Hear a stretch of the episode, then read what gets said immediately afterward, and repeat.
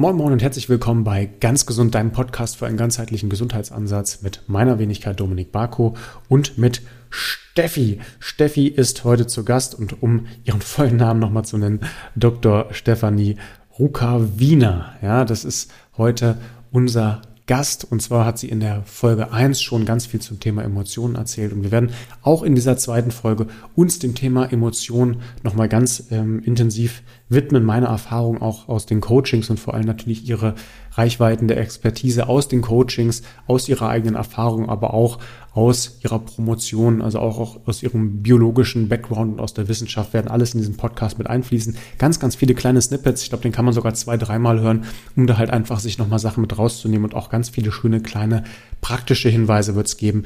Bleibt auf jeden Fall gespannt und nun viel Spaß mit Teil Nummer zwei.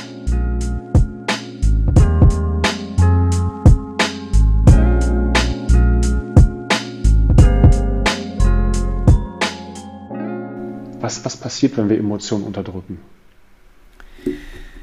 Ähm, ja, also tatsächlich per se ist eine Emotion zu unterdrücken jetzt erstmal nicht dramatisch. Mhm. Also es, die emotional äh, Suppression, ähm, die emotionale Unterdrückung ist ein Teil einer Emotionsregulationsstrategie. Problematisch wird, wenn ich nur emotionale Unterdrückungsmechanismen fahre ja, und nie lerne, dass es auch andere Strategien gibt, um mit meinen Emotionen umzugehen, um der Frage nachzugehen, was will mir eigentlich die Emotion sagen, welche positive Absicht verfolgt sie eigentlich für mich und wie könnte ich eigentlich dafür sorgen, diese positive Absicht wirklich konstruktiv und gesund für mich zu erreichen. Das heißt unterm Strich, wenn ich mein ganzes Leben lang mehrheitlich nur meine Emotionen unterdrücke, dann sind das ja meistens auch die unangenehmen Emotionen. Also mhm. selten unterdrücken wir eine Dankbarkeit oder eine Freude. Ähm, dann würde ich eigentlich künstlich ständig in einer Stressreaktion drinstecken. Also es bedeutet äh, Stress. Also ich vergleiche das immer so ein bisschen mit dem Bild, man, man würde einfach implodieren. Mhm. Und wir wissen über Langzeitstudien, ähm, dass Personen, die dazu neigen, emotional zu unterdrücken, ein höheres Risiko haben für koronare Herzkrankheiten, weil der Blutdruck übermäßig erhöht ist, etc.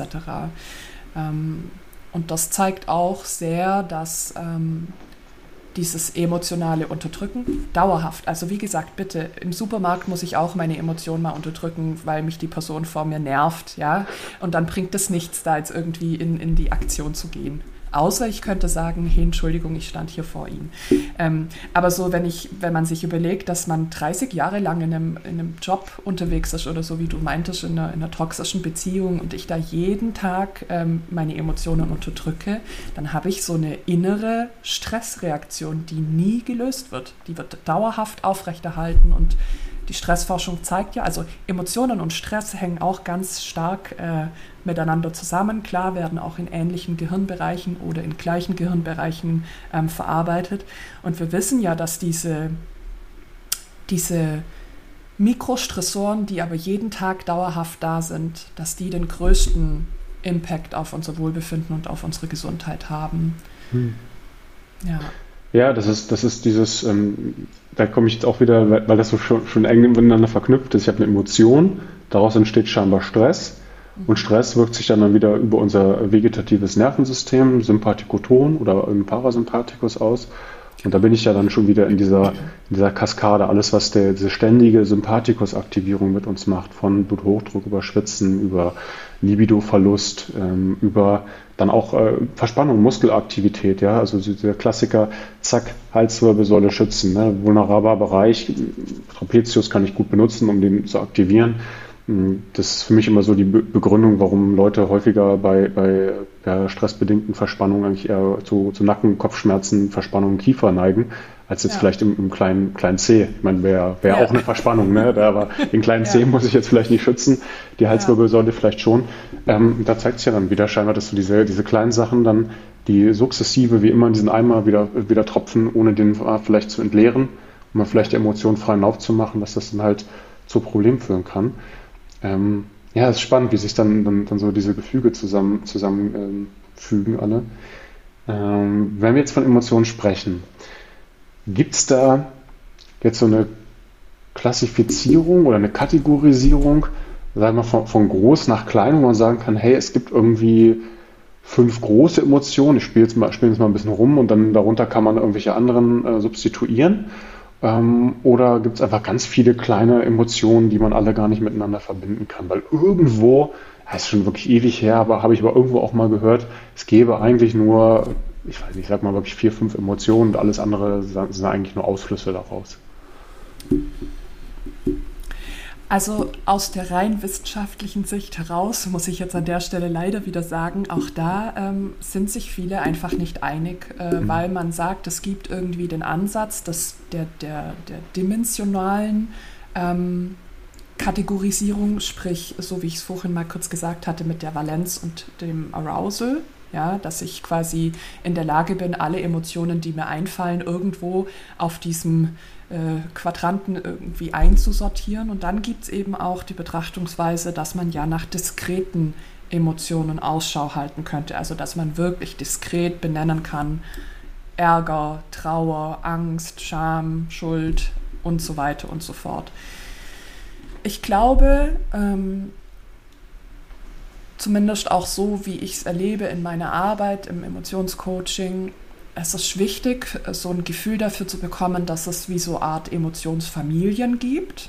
Also wenn wir jetzt sagen würden, Ärger wäre eine, ähm, eine diskrete Emotion. Ich kann Ärger auch auf dem emotionalen Quadranten ebenso mit einsortieren. Das ist ähm, von der Valenz her negativ, vom Arousal meistens positiv, also hoch. Ähm, und zeitgleich gibt es aber zum Ärger unterschiedliche Abstufungen. Also ich kann Ärger, ich kann aber auch Hass empfinden. Ich kann Ärger oder auf so einem ganz kleinen Level als Irritation wahrnehmen. Oder ich weiß nicht, ob, ob, dir das ein Begriff ist. Ich liebe, ich weiß auch gar nicht, ob das aus dem Schwäbischen kommt, aber ich liebe dieses grantig sein. Grantig ist ja. für mich so ein bisschen mehr als irritiert. Es ist aber auch nicht, noch nicht so der richtige Ärger. Aber wenn mir was so ein bisschen gegen den Strich geht, dann sage ich immer, das macht mich grantig. Jetzt bin ich ein bisschen. Grantig, mufflig, ja, sowas kenne genau, ich auch. Ja. Genau. Ähm, und das heißt, für mich ist nicht sofort alles im Ärger, sondern da gibt es Abstufungen. Und das ist so ein bisschen das Gefühl, wie ähm, Menschen anfangen, wenn ich mit ihnen arbeite und was wir auch äh, aus der Forschung wissen, ähm, dass unterschiedliche Begriffe einer unterschiedlichen Intensität ähm, entsprechen.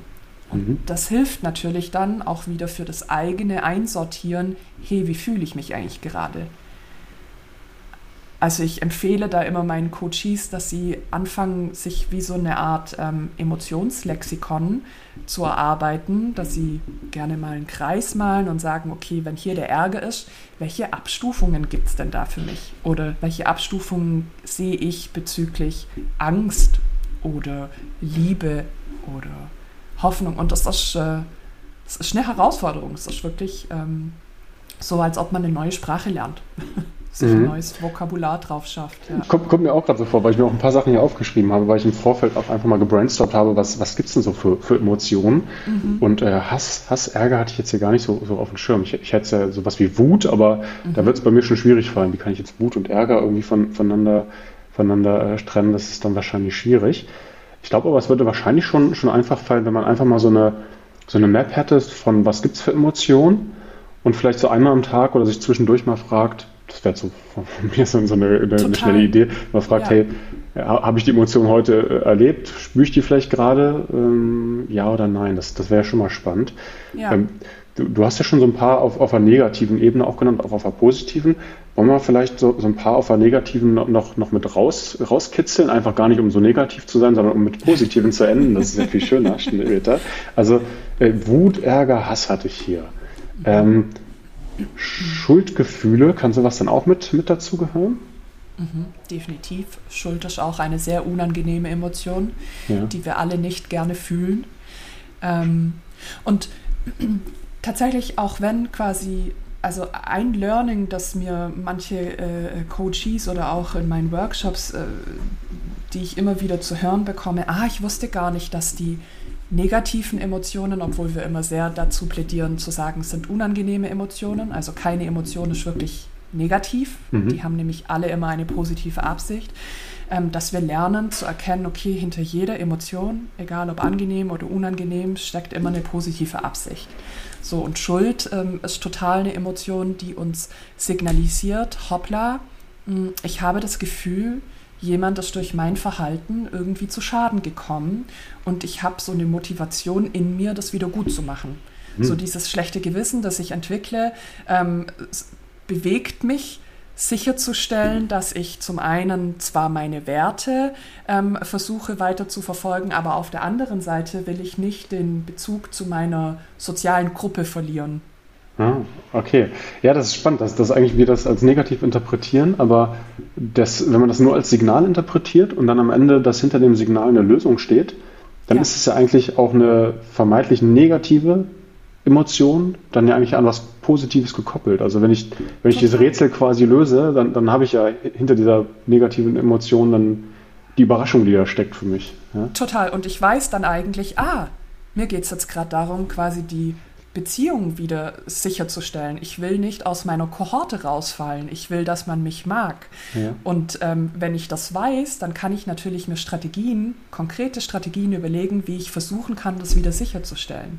Okay, und schon, schon korreliert sowas wieder mit einer anderen Emotion, mit sowas wie, wie Einsamkeit oder so. Ja, du hast ja eingangs auch gesagt, Mensch, gerade in der Corona-Zeit mit Kindern, dass man so Ängste, Ängste mit, mit rausbringt. Also ich hatte in den letzten Jahren viel mit, mit ähm, Leuten zu tun, die halt Angst haben. Das bedingt schon so diese Schmerzthematik, Angst, hey, das geht nicht wieder weg und das bleibt für immer und so, so dieses Katastrophisieren, also anstatt im Moment zu bleiben, dann sehr stark in so eine Fantasie zu verschwinden. Ob die jetzt real ist oder nicht, weiß ich nicht, aber wir haben, waren vorhin schon so bei ähm, Fake it till you make it und sowas kann ja auch zu einer Art selbsterfüllenden Prophezeiung werden. Dr. Ja. Joe Dispenza, ob man das jetzt mag oder nicht, das äh, sei mal dahingestellt, aber der, der hat ja sowas auch sehr stark gezeigt, wenn man so Sachen visualisiert, dass wir uns dann schon gerne auf diesen Weg auch einfach begeben, bei der Zukunft, ja. die wir uns quasi selbst ausmalen. Ähm, jetzt bin ich zwar vom Thema Einsamkeit abgekommen, aber, da muss ich gerade irgendwie, irgendwie hinschiften. Ähm, aber klar, auch so dieses Thema Thema Einsamkeit ja für viele dann so, so vorhanden ist, so nach dem Motto, hey, ich habe zwar irgendwie Social Media Kontakte und ich sehe den gegenüber, so wie, wie wir uns jetzt auch, aber irgendwie, wenn das Ding dann aus ist, dann, dann ist da nichts so, dann, dann, dann gibt mir das nicht. Das ist so wie so ein, mhm. eine Ernährung, so ein leeres Kohlenhydrat, was ich dann zwar habe, aber was, was mich dann irgendwie nicht lange nährt und nicht lange glücklich macht. Ähm, ich glaube, das ist ein Gefühl, was, was gerade in der Gesellschaft auch bei vielen jetzt die letzten Jahre sehr, sehr stark überhand genommen hat. Mass leider massiv, genau. Ähm, und äh, wir wissen, also auch da gibt es ja in der Zwischenzeit ganz bekannte äh, Langzeitstudien, die da eindeutig eigentlich zeigen, dass äh, Personen, die sich einsam fühlen, ein höheres Sterberisiko haben und auch früher versterben. Und da will ich jetzt keine Panik machen, aber es zeigt einfach sehr, wie wie sozial verdrahtet wir sind. Und wir mhm. sind einfach soziale Wesen, Klammer auf, auch wenn man es bei manchen Menschen wirklich äh, schwer verstehen kann, wie sie sich dann verhalten, Klammer zu. Aber im Prinzip, wir sind ähm, sehr sozial und dieser, diese wahrgenommene Isolation, dass ich nicht dazugehöre, führt zu massivem Stressanstieg. Also und dann haben wir natürlich wieder ein, ein, ein höheres Risiko für äh, Bluthochdruck, äh, koronare Herzkrankheiten und so weiter und so fort. Okay. Aber auch hier häufig, häufig tatsächlich dieses Einsamkeitsempfinden äh, oft, oftmals auch, äh, zumindest meiner Erfahrung nach, äh, unbegründet. Also dass, dass Leute dann, sag ich mal, einen Abgleich machen mit Star XY oder gut, das ist jetzt nicht mehr so publik, aber mit Facebook früher, da, ach, warum hat der denn 600 Facebook-Freunde ja. und ich habe nur 400? Ähm, und das ja gar nicht darum geht, dass man, dass man da Kontakt hat zu Hunderten von Leuten, was ja früher auch gar nicht möglich gewesen wäre. Ich sag mal, in so einer ja. Dorfgemeinschaft oder früher in, in, so einer Gruppe. Klar, da hat so eine Gruppe unser Überleben irgendwo gesichert. Aber da war es ja jetzt auch nicht notwendig, dass man da 5000 Leute kennt und mit jedem sich irgendwie mal austauscht, sondern dass man halt äh, ein paar Bezugspersonen hatte, die man, die man hatte. Ich glaube, da ist auch eine, eine gefühlte Einsamkeit, die, die dann ja, vielleicht auch so ein bisschen aus diesem, diesem FOMO, also dieses Fear of Missing Out, mhm. dann, dann irgendwo mit zusätzlich gespeist wird. Also immer so diese Angst, was zu verpassen. Ähm, ja. ich, ich weiß nicht, ob du das genauso siehst, aber das, das ist so, so mein Empfinden und, und, mein Gefühl ganz häufig, dass wenn ich den Leuten dann mal sage, hey, lass uns, lass mal gucken, bist du denn wirklich so einsam und schreib dir doch mal auf, mit wem hast du telefoniert und mit wem hast du gesprochen und da geht es jetzt gar nicht um super krass tiefgründige Gespräche, sondern mal den Smalltalk auf dem Flur oder beim Bäcker mit, mit der Bäckersfrau, mit der du immer rumshakest oder irgendwie dem Nachbar, den du irgendwie begegnest beim Spaziergang, wo man irgendwie kurz Smalltalk macht. Also oftmals ist dann so diese empfundene Einsamkeit aus meiner Perspektive viel größer als die Einsamkeit, die man tatsächlich dann hat. Das stimmt und also stimme ich dir total zu und so ein kleines bisschen ein Aber ähm, fällt da noch rein. Also nicht zu dem, was du sagst, sondern so ein Aber zum, zum Thema eine Beziehung, jetzt freundschaftlich, partnerschaftlich, egal, fruchtet ja dann eigentlich erst dann, wenn ich mich sehen lasse und auch die andere Person sehe. Mit all meinen guten und mit all meinen schlechten Eigenschaften. Mhm. Und diese Smalltalk-Ebene, die ich halt beim Bäcker führe, da erzähle ich natürlich nicht direkt alles, was mich beschäftigt und mit welchen Quatschgedanken ich mich vielleicht auseinandersetze. Ja, und da habe ich schon das Gefühl, dass einige gar nicht mehr gelernt haben, dass es okay ist, ähm, sich zu zeigen, menschlich, unperfekt, aber halt menschlich. Mhm. Und mein Eindruck ist, ähm, wann immer ich mit Menschen arbeite, natürlich stelle ich gezielt dann Fragen, wo wir lernen, uns ähm, jetzt nicht komplett emotional nackig zu machen, aber halt schon, dass wir Seiten zeigen, die uns erkennen lassen, hey, ich bin ja gar nicht alleine mit meinen Gedanken. Hm. Ich bin ja gar nicht so sonderbar, sondern ich bin tatsächlich ganz unspektakulär nur ein Mensch. Hm. So, also manchmal denken wir ja in unseren Stressmomenten, wir sind besonders komisch, nur mir geht's so, bei allen anderen läuft es immer super und Social Media signalisiert das natürlich auch hm. sehr. Man sieht immer nur die schönen, tollen Sachen ähm, und keiner zeigt, äh, wie dreckig die Küche ist und dass die Spülmaschine schon wieder niemand ausgeräumt hat. Und das ist jetzt nur ein banales Beispiel. Ja, also keiner sieht, äh, wenn wir irgendwie betrübt äh, am Abend auf dem Bett hocken und denken, scheiße Mann, heute war ich nicht produktiv. Oder nicht so sehr, wie ich es wollte. Ja, das, das, das ist schön, weil wir irgendwie beide ja auch im Social Media aktiv sind. Ich glaube, man, man da auch irgendwie unbewusst so eine gewisse Verantwortung dann, dann, dann mitbekommt.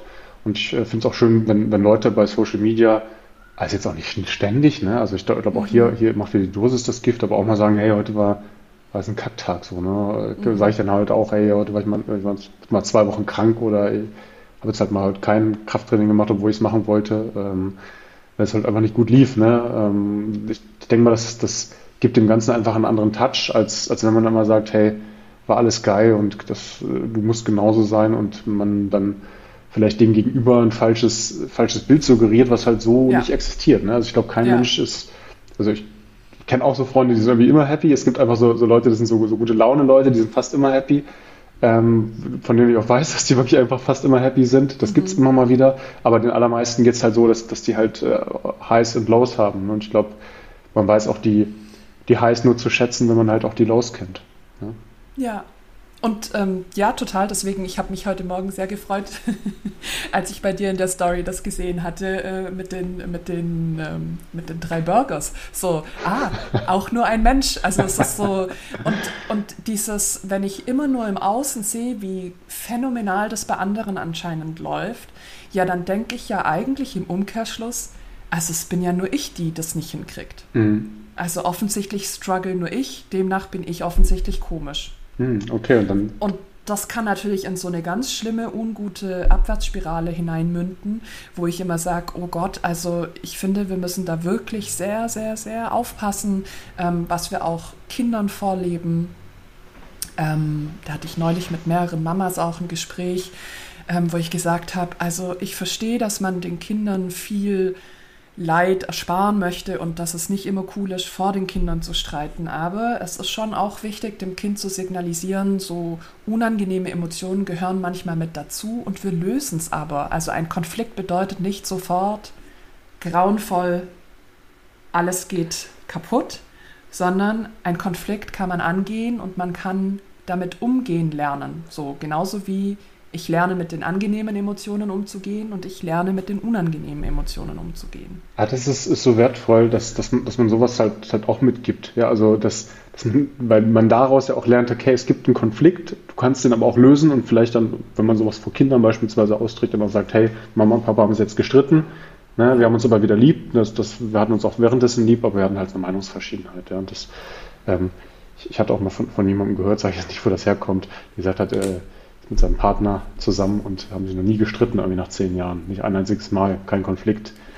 Und ich habe irgendwie gedacht, so richtig, also weiß ich nicht, denn ich glaube, da wurden einfach ja. nur Konflikte nicht ausgetragen. Also ich glaube, ich glaube, sowas gibt es nicht. Ja, also entweder sowas gibt es nicht oder eine, eine Seite oder vielleicht auch beide, da, beide schaffen es dann entweder sich nicht zu öffnen. Ähm, mhm. Ich lasse mich gerne eines Besseren belehren, ich bin da auch nicht allwissend, vielleicht, vielleicht gibt es sowas doch, aber ich sag mal, dieser Perfektionismus, den man da vielleicht ansetzt, der, der ist generell schwierig habe ich ganz häufig äh, bei uns auch im Coaching die Leute, die, die äh, einen sehr perfektionistischen Ansatz fahren, dann in, in manchen Themen dann, äh, sag mal, in der Ernährung noch das 99. Prozent rauskitzeln wollen.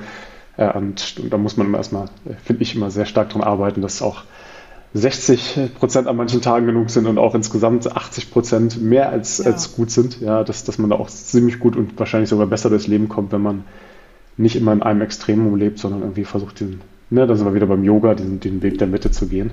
Da Total. sind die ja. Yogis da schon, schon recht schlau, ne? der, der Buddhismus in Gänze. Die waren schon sehr klug, ja. ähm, okay, wollen wir nochmal so ein paar, paar positive Emotionen vielleicht noch mit angehen? Also, ähm, so was, was, was fällt mir da ein? Also mir fällt da ein, äh, ich fand tatsächlich negative Emotionen benennen leichter, aber ich ja. hatte sowas wie, wie Liebe, also Liebe, dieses ja. Gespür einfach zu verspüren.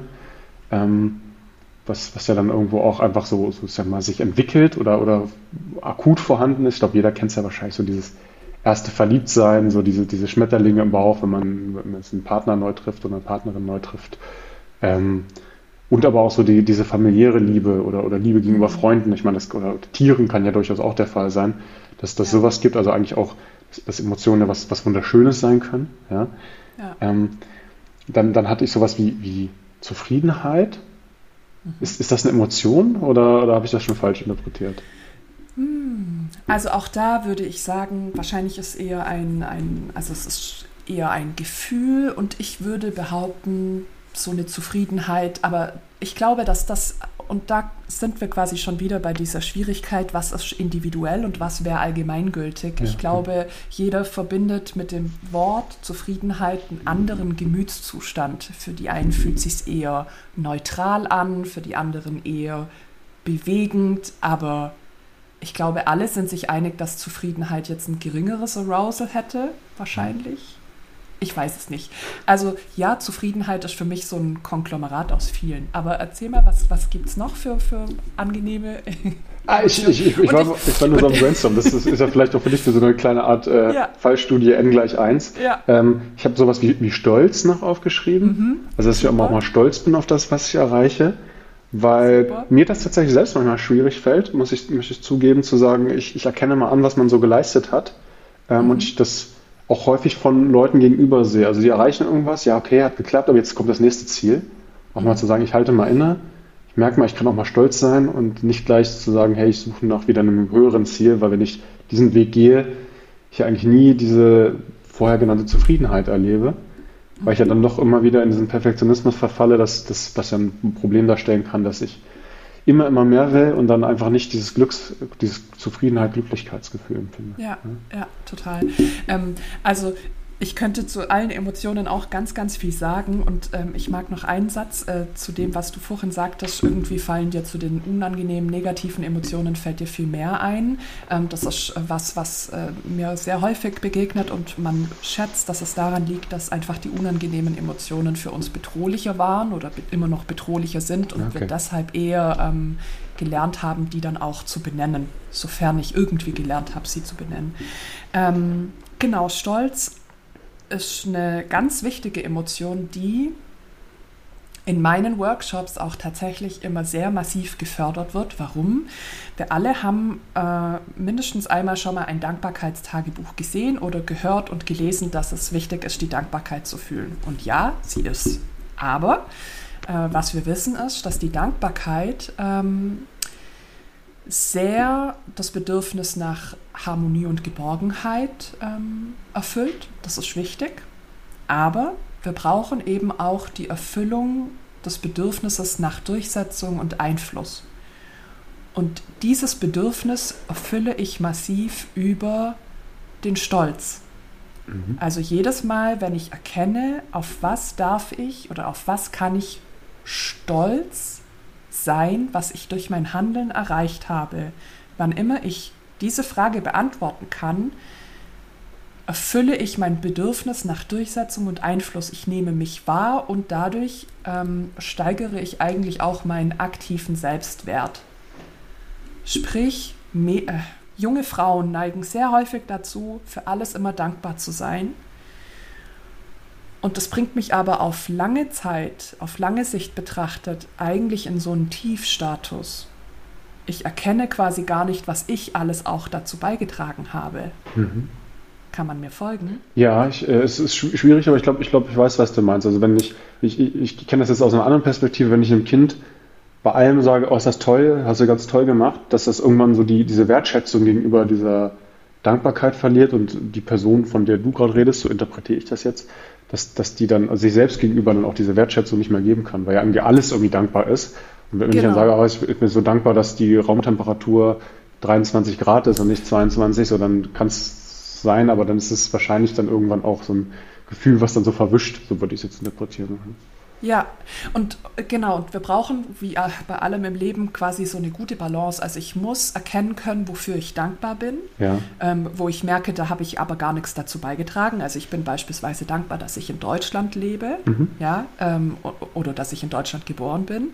Ähm, aber ich bin beispielsweise stolz drauf, äh, auf ganz viele Dinge, die ich in meiner Selbstständigkeit erreicht habe, weil da habe ich mit meinem Handeln dazu beigetragen. Für die Dinge, für die ich dankbar, äh, dankbar bin, habe ich eigentlich nichts dazu beigetragen, außer dass ich vielleicht eine nette Person bin. Aber ähm, darauf kann ich ja dann eigentlich auch wieder stolz sein, weil ich gut in der Lage bin, ähm, Freundschaften zu pflegen. Ah, okay. Ja, das ist interessant. Das würde ich sogar mal mit in mein, mein eigenes Dankbarkeitstagebuch aufnehmen. Worauf war ich stolz? Das ist ja irgendwie auch eine schöne Sache. Weil ich kenne auch so diese Dankbarkeitssachen. Ne? Also ich bin dankbar fürs tolle Wetter heute super, dass es geklappt hat, dass, dass ich irgendwie ein tolles Essen von irgendwem anders bekommen habe oder sowas. Ja, dann vielleicht dafür bin ich dankbar, aber da habe ich ja selbst nichts zu beigetragen dann wiederum die Ebene Stolz wäre vielleicht, na, ohne das jetzt werten zu wollen, aber noch, noch eine andere Ebene, wo ich dann selbst quasi dazu beigetragen habe. Ja, ich sag, Total. Ich bin stolz, dass ich heute mein, meine Arbeit erfüllt habe oder dass ich das Workout gemacht habe oder mich überwunden habe oder sowas. Ja, ja genau. Oder dann natürlich auch so Kleinigkeiten wie ähm, irgendwie, was war da jetzt gerade eben dein Beispiel, äh, dankbar für, für äh, Wetter, Wetter oder was, was gegessen Genau, Wetter. Und man könnte ja dann aber sagen, ich bin ähm, auch stolz darauf, dass ich dann fünf Minuten rausgegangen bin und obwohl ich Zeitdruck hatte, mir diese fünf Minuten Pause in der Sonne gegönnt habe, ah, okay, weil ich ja. weiß, es ist wichtig für mein Wohlbefinden. Okay, also auch das lässt sich wieder verknüpfen. Mhm. Ja, verstehe. Ja, ich, ich kenne das äh, jetzt auch wieder so aus dem wissenschaftlichen Kontext von Andrew Huberman, der hatte mal so einen ganzen Podcast zum Thema Gratitude aufgenommen das, das war sehr, sehr spannend, weil er da viele Fakten auch rausgehauen hatte und meinte auch, das muss gar nicht so super komplex sein, man muss gar nicht so viel finden, man kann auch immer für das Gleiche dankbar sein. Also auch das, ja. das ist wichtig, dass man jetzt nicht, wenn man jetzt jeden Tag sagt, hey, ich bin dankbar für, ich sag mal, meine Partnerin, so, ja, dann, dann ist es ja auch irgendwie ein Zeichen dafür, wenn ich das jeden Tag wieder wirklich so erspüre, dass das dann auch mir scheinbar wichtig ist und das vielleicht auch einen hohen Stellenwert hat. Das fand ich dann mal interessant. Und was ich auch spannend fand, war, der hatte auch mal untersucht, dass man, dass es ehrlich empfundene Dankbarkeit sein muss. Also dass es schwierig fällt, Leuten wertzuschätzen oder dankbar zu sein, hey, äh, ich bin dankbar, dass ich heute was zu essen auf dem Tisch hatte, wenn ich noch nie gehungert habe. Ne? Jemand, der vielleicht wirklich das Gefühl kennt, was wir in der westlichen Welt eigentlich nicht kennen. Ja. Ne? Aber wenn man der jetzt aus einem, einem dritte Weltland kommt und sagt, ich, ich habe wirklich damit zu kämpfen gehabt, dass ich verhungere, der wird vielleicht wirklich dankbar sein können, dass er was ja. zu essen hat. Wohingegen bei mir das keine Emotion weckt, nicht, weil ich jetzt sage, ja, ich bin so irgendwie ein gefühlsloser Klotz, sondern weil ich halt das Gegenteil nicht kenne. Ja. Mhm.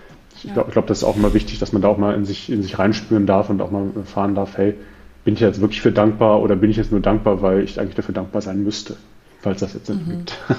ja, ja, total. Also ganz klar, es äh, sollte sich schon authentisch anfühlen, egal jetzt äh, mit welcher Emotion wir uns beschäftigen. Ja. Mhm. Okay, also das, das, das ist, äh, nochmal zurückzukommen auf die positiven Emotionen. Mhm. Ähm, ich, ich hatte noch äh, dann tatsächlich so dieses, ja, ich, ich, weiß gar nicht, ob es eine Emotion ist, aber auch, auch hier, du sagst auch die Alchemie des Glücks, heißt dein Podcast, so dieses Glücklichsein. Mhm. Das ist ja vielleicht sogar so dieses, dieses Streben, auf, auf das man dann die ganzen Emotionen versucht hinauszuleben oder wo man sein Leben lang darauf hinstrebt, zu sagen, hey, ich, ich fühle mich glücklich. Also wir schon für mich gefühlt einfach eine sehr, eine sehr hohe, hohe Emotion, also ein sehr hohes Ziel, mhm. so dieses glücklich zu sein.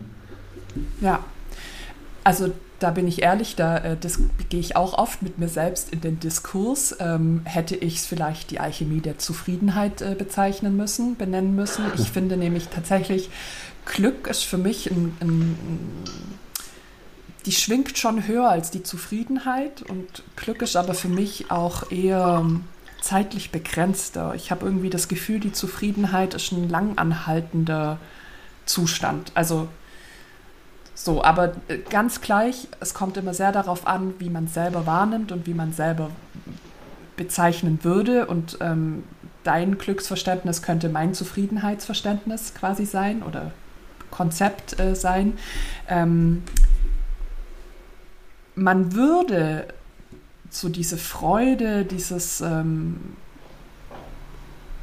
mit diesem etwas höheren Arousal, mit dieser höheren Aktivität, würde man wahrscheinlich schon eher dem Bedürfnis nach Inspiration und Leichtigkeit zuschreiben, dass wir immer dann, wenn wir uns inspiriert oder wenn wir uns leicht fühlen, dass wir dann so in diesem glucksenden, glücklichen, zufriedenen, freudvollen Zustand äh, sind.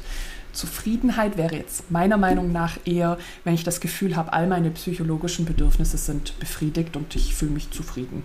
Ich bin satt. Also so auf so einer psychischen Ebene satt. Ja, schon mal sagt, ich bin, bin satt und glücklich oder satt, satt und zufrieden ja. oder sowas. Ne? Ja. Komisch, dass man das manchmal miteinander verbindet. Ja, okay, also das, das waren so die, die, die wesentlichen positiven Emotionen, die, die bei mir dann auch gekommen sind. Mhm. Ähm, ich habe noch ein paar Fragen so aus der Community mitgenommen die ich dir einfach nochmal noch mal mit hinwerfen würde, ähm, bevor ich dann am Ende nochmal noch mal zu einer anderen Frage komme. Und zwar habe ich, hab ich brandaktuell nochmal die, die Frage bekommen, also viele haben wir schon, schon beantwortet, emotionales Essen ist ja doch irgendwie so ein geflügelter Begriff, der immer mal rumgeschmissen wird, wo die meisten Menschen, glaube ich, gar nicht so was damit anfangen können. Die sagen einfach, ja, ich bin emotionaler Esser. Ähm, Kennst du dich da auch ein bisschen mit aus? Also wie dann so eine Emotion sich auf die, das Verhalten Richtung Ernährung auswirken kann? Also ich würde jetzt nicht behaupten, dass ich die Expertin bin, ähm, was, äh, wenn es darum geht, ähm, über das emotionale Essen zu reden. Aber ganz klar, was ich äh, sagen kann, ist, dass wenn wir ähm, im Emotionscoaching über Emotionen reden, die uns in uns Stress verursachen, dann sind das natürlich, wäre das emotionale Essen eine gelernte oder gewählte Strategie, die ich immer anwende, wenn ich nicht weiß, wohin mit mir. Mhm. Und dann müsste man demnach natürlich äh, drauf schauen, okay, ähm, was will mir die Emotion, die ich da ganz speziell fühle. Es könnte sein, dass das immer dann auftritt, wenn ich verärgert bin. Es könnte sein, dass es immer dann auftritt, wenn ich ähm, traurig bin. Ähm, was will mir denn die Emotion sagen? Welche positive Absicht verfolgt sie? Oder man könnte auch der Frage nachgehen, manchmal sagen ja auch Menschen, da wird wie so eine Art äh, ähm, äh, Knopf gedrückt und ich finde mich wieder am, am Kühlschrank und fange an zu essen. Das heißt, man könnte eigentlich dann auch sagen, dass da so ein bestimmter innerer Anteil in uns aktiv wird der für uns das Ruder übernimmt und sagt, erstmal essen. Mhm. Und man könnte quasi im Emotionscoaching mit diesem Anteil in den Dialog gehen und nachfragen, ähm, was ist denn die positive Absicht, die du da für mich verfolgst? Ähm, und wenn du das erreicht hast, was steckt eigentlich da dahinter, was du eigentlich für mich erreichen möchtest? Und dann kommt ganz oft kommt sowas raus wie ja, ähm, irgendwie möchte ich das Gefühl, ähm, dass du zur Ruhe kommst und dass du quasi wieder die Kontrolle erlebst. Ja, weil ich Angst habe, dass du ähm, sonst überrollt wirst, etc. Also emotionales Essen gibt's und meistens greifen Menschen darauf zurück, wenn sie ähm, keine adaptive Strategie für sich gefunden haben oder nie vorgelebt bekommen haben, nie gelernt haben, wie sie mit der Emotion umgehen können. Mhm. Was sie aber erleben ist, dass wenn sie essen, dass es dann sich beruhigt. Mhm. Kurzfristig. Ist dann aber auch in gewisser Hinsicht irgendwo antrainiert. Also ich falle dann immer in dieses Muster zurück, wahrscheinlich dann auch in Stresssituationen, das ist ja wie beim Parasympathikus äh, und Sympathikus wieder, da komme ich wieder auf das vorhin genannte Beispiel. Im Sympathikus fahre ich ja auch quasi im Autopilotmodus. Das sind ja so Programme, die einfach evolutionär abgespult werden. Ähm, genau. Ähm, gut, die liegen dann wahrscheinlich noch mal ein bisschen tiefer, aber da habe ich jetzt wieder so ein Muster, was ich mir antrainiere, immer wenn X, dann Y. Genau. Ja, okay, das, das ist spannend. Ähm, eine zweite Frage, die geht es in eine andere Richtung, auch noch aus der Community. Ich glaube, die anderen hatten wir eigentlich ganz, ganz gut äh, beantwortet. Ging es um das Thema, was ist, wenn ich Emotionen sehr stark spüre? Schrägstrich, ich bin hochsensibel.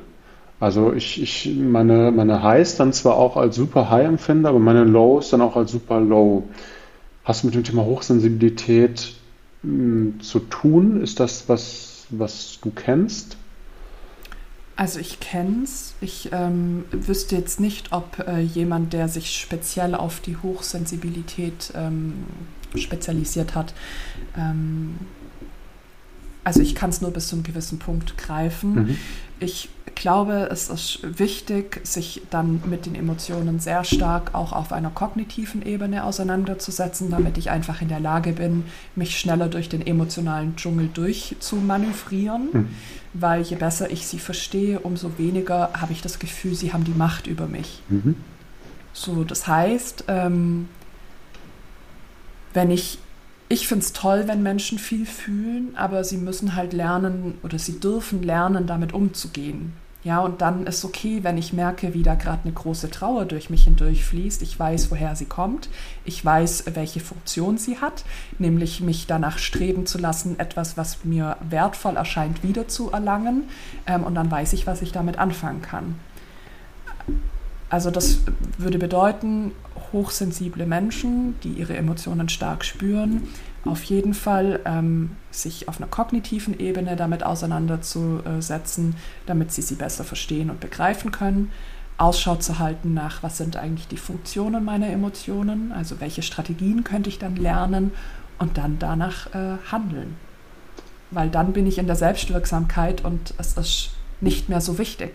Ja, also das, das ist, äh, ist, so schön, weil, weil das ja eigentlich wahrscheinlich so eine Strategie ist, die man generell mit, so äh, vermeintlich, ich habe jetzt ja gelernt, nicht negativen, aber mit äh, Emotionen, die mir etwas mitteilen wollen, da erstmal so mit umzugehen. Also ich versuche nochmal für mich zusammenzufassen, erstmal wahrnehmen, da ist, ist eine Emotion, dann mal versuchen zu benennen, was ist das für eine Emotion, danach auch mal gucken, was, was will mir die Emotion mitteilen. Ähm, und dann wahrscheinlich auch in die Handlung zu kommen. Also wenn da jetzt eine wirklich körperliche Handlung hintersteht, keine Ahnung, sprich mal mit ja. demjenigen oder beweg dich mal oder äh, find dir mal eine Lösung oder setz dich mal hin und komm zur Ruhe. Ja? Genau, perfekt. Okay. Und es wird manchmal die Antwort geben, dass ich jetzt gerade in dem Moment nichts daran ändern kann. Ja, weil manchmal kann man eben in einer äh, Akutsituation das nicht ändern. Aber ich kann mir Gedanken machen, will ich das dauerhaft weiter so in meinem Leben haben, langfristig oder nicht? Mhm. Ja, also halte ich es wieder für einen bestimmten Zeitraum aus, weil ich damit langfristig etwas verfolge und dann ist für mich okay. Oder merke ich, also eigentlich verletzt es mich dauerhaft und ich müsste auf jeden Fall was verändern und in die Handlung kommen. Okay. Also das dann auch wieder als Signal interpretieren, ja? Total. Okay. Ja. Ja, das ist doch, ist doch ein, wunderschöner schöner Abschluss. Wenn man jetzt sagt, Steffi, ich will in die Handlung kommen. Ich habe jetzt für mich entschlossen, Emotion ist tatsächlich ein großes Thema für mich. Ich will mich vielleicht erstmal über Steffi informieren, ja, jetzt auch außerhalb dieses Podcasts. Wie kann man dich am besten erreichen? Was hast du für Formate? Wo hast du es am liebsten, dass man dich anschreibt? Darüber habe ich mir noch nie Gedanken gemacht, ob es eine Plattform gibt, über die ich mich am ehesten freue, dass man mir einen Kontakt. Dann vielleicht erstmal, also, wo, wo, bist du überall? Weil du, du bist ja ganz gut vertreten, ja, glaube ich. Ja, ne? also man findet mich äh, auf jeden Fall auf Instagram Ah, Facebook mag ich nicht mehr so. Da bitte nicht anschreiben, das sehe ich immer nicht rechtzeitig. Äh, auf Instagram oder eben per E-Mail über meine Homepage sehr gerne mir schreiben und auch äh, Fragen stellen. Ich mag das sehr, ähm, zu erfahren, was, was Menschen bewegt. Ich habe auch einen kleinen YouTube-Kanal, wenn man sich vorstellen könnte, mit mir ähm, Yoga zu praktizieren, ähm, gemeinsam auf die Matte. Ähm, ja. Podcast noch, ne? Der, der, Podcast. Und Podcast natürlich, genau. Ja, den kann man sich auch anhören. Und, und vor Ort bist du in, in Ulm, glaube ich, hatte ich. In Ulm im Mind and Body Atelier. Mind and genau. Body Atelier. Und auch immer mal auf Retreats hatte ich gesehen. Da stand ja einiges an, da habe ich mal durchgescored. Genau, Retreats auch. Ähm, aktuell sogar jetzt Ende Juni. Ähm, gibt es wieder ein Retreat. Genau, und ich liebe es, weil wir meistens, also wenn ich es zusammen mit einer Kollegin mache, wir kombinieren Yoga, äh, wir kombinieren ähm, die Innenschau, wo natürlich früher oder später das Thema auch immer auf die Emotionen äh, äh, äh gerichtet wird, äh, weil die Menschen das interessiert und weil es mich interessiert. Ganz viel das Thema Austausch, äh, wer wir sind, wer bin ich, wann erlebe ich mich authentisch und das Ganze eben mit dem Körper zusammen, weil es mir sehr wichtig ist fürs Wohlbefinden. Ja, das ist doch, da habt ihr doch jede Menge äh, Optionen, da auf Steffi zuzukommen. vielen lieben Dank, das war wirklich äh, super interessant, äh, war, war, super spannend. Wahrscheinlich fallen mir jetzt hier, wenn, wenn ich jetzt hier auf Stopp klicke, fallen mir wahrscheinlich noch 200 andere Fragen ein. Ähm, hat, hat mir echt Spaß gemacht, Steffi, und ja, würde mich freuen, dich vielleicht auch nochmal ein zweites Mal dann irgendwann bei uns hier im Podcast begrüßen zu dürfen.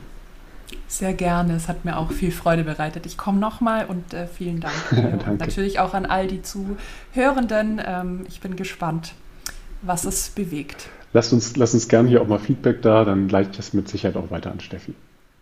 Das war es dann auch mit dem Podcast zum Thema Emotionen mal ein anderes Thema, aber auch im großen wissenschaftlichen Kontext. Ich hoffe, dass euch das gefallen hat. Gebt mir da gerne eine Rückmeldung auch bei Instagram. Gebt mir da gerne eine Rückmeldung auch per Mail. Und wenn ihr irgendwie Themenwünsche habt, wenn ihr sagt, Mensch, ich möchte mal, dass du mal meinen Lieblingsinfluencer irgendwo interviewst. Ich möchte mal, dass du hier einen Top-Arzt, einen Top-Gesundheitsexperten interviewst, einen Top-Fachmann, dann schickt mir das einfach ganz gerne. Ich versuche immer, die Ideen, die ihr habt, auch mit in den Podcast einfließen zu lassen, weil ich uns alle als große Community sehe und wir alle einfach voneinander lernen können. Und wenn ich von euch lernen kann, was ihr gerne hören wollt, dann kann ich das halt viel besser auch in die Praxis umsetzen. Ansonsten haut rein, bleibt geschmeidig, bis nächste Woche und da gehe ich mit Katharina wieder in die Wissenschaft und da gibt es ein richtig, richtig spannendes Thema. Wir werden nämlich wirklich eine kontroverse äh, Diskussion da haben zu einem sehr, sehr spannenden Thema, was gesellschaftlich anders inzwischen interpretiert wird, wo wir aber mal in die Wissenschaft geschaut haben und mal gucken,